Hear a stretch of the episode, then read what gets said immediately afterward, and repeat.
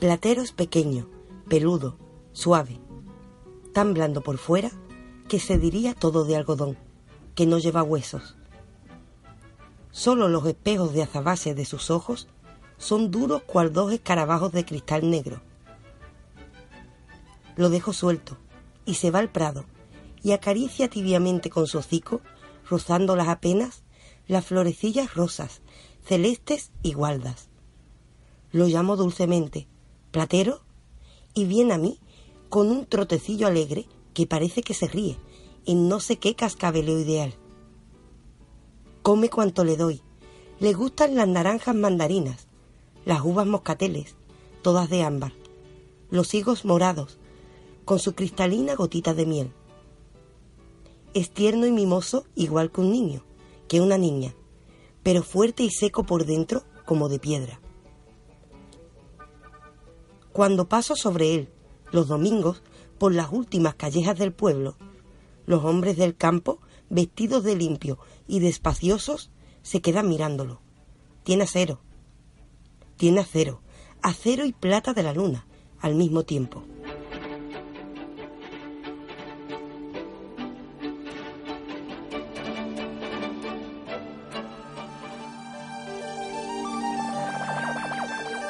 Somos filosofía. Está usted escuchando a la sombra de Minerva.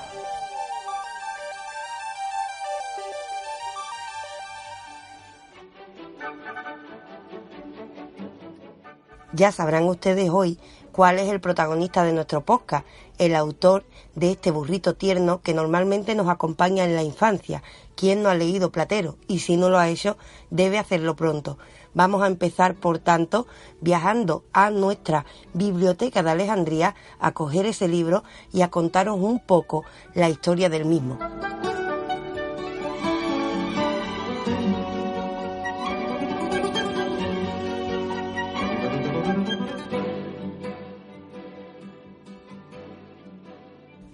Este libro que cojo de la estantería tiene una enorme importancia normalmente para nosotros especial, ya que somos andaluces y el autor que lo escribió, Juan Ramón Jiménez, es uno de nuestros más ilustres personajes.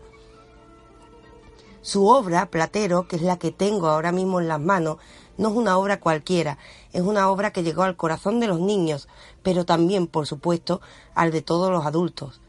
Se editó por primera vez un 12 de diciembre y se vendía, por supuesto, como un cuento, pero un cuento que en realidad traspasó dicha categoría, pues en él estaba escondida el alma de un poeta que llegó para delintarnos con el poder de la palabra.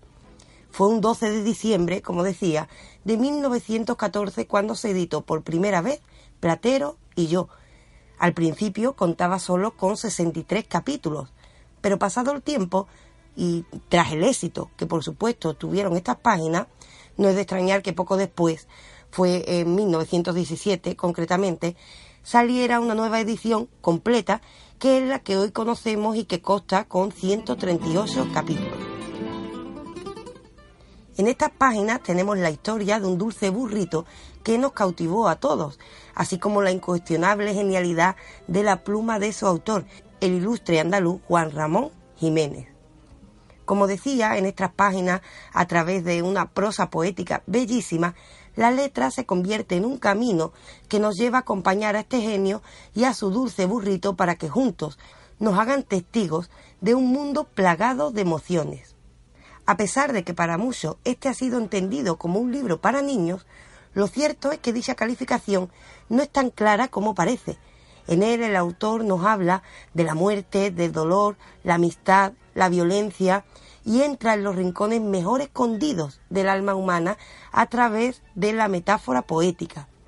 Me atrevería a decir incluso que más que un libro para niños, hablamos de un libro cuyas letras están dirigidas a nuestra parte más humana, a las emociones y recuerdos que nacen de estas letras y hacen de ellas un verdadero goce para el lector que además también le llevará a la reflexión como veremos durante el programa. Además, debo decir que tirando un poco de amor a la tierra, el escenario en el que ocurren los hechos, Moguer, nos hace un retrato de la bella Andalucía y también la dolida Andalucía, que aparece personificada prácticamente en el mismísimo platero. Con ello, más que un cuento, tenemos el testimonio de un sabio andaluz que con palabras hace nacer las emociones más humanas, reuniendo en esta obra a dos géneros, la lírica y la novela. ¿Qué podemos decir de esta obra inmortal, traducida a innumerables idiomas, que prácticamente todos hemos leído en el colegio? ¿Qué decir sobre el genio galardonado con el premio Nobel que la hizo nacer? Pues podemos decir poco y podemos decir mucho. Todo lo que digamos, por supuesto, se quedará corto para lo que merece este autor. Pero lo cierto es que podemos resumir en dar gracias por tanta humanidad plasmada en el papel. Y es que, como dice el mismo Juan Ramón, Platero será pequeño, peludo, suave, tan blando por fuera que se diría todo de algodón, que no lleva huesos. Y tan suave es este personaje que tiene vida más allá del papel, como el genio de su autor y sus letras que han llegado a acariciar nuestra alma y que sacan lo mejor de nosotros mismos a través de la purificación del dolor presente en la obra y del amor que se desprende de nuestro pequeño y dulce platero. Así pues, valga este resumen como recomendación de lectura y como introducción a lo que nos queda en este programa. En este programa vamos a analizar la obra de Juan Ramón Jiménez, cargada de filosofía, más allá de este dulce platero.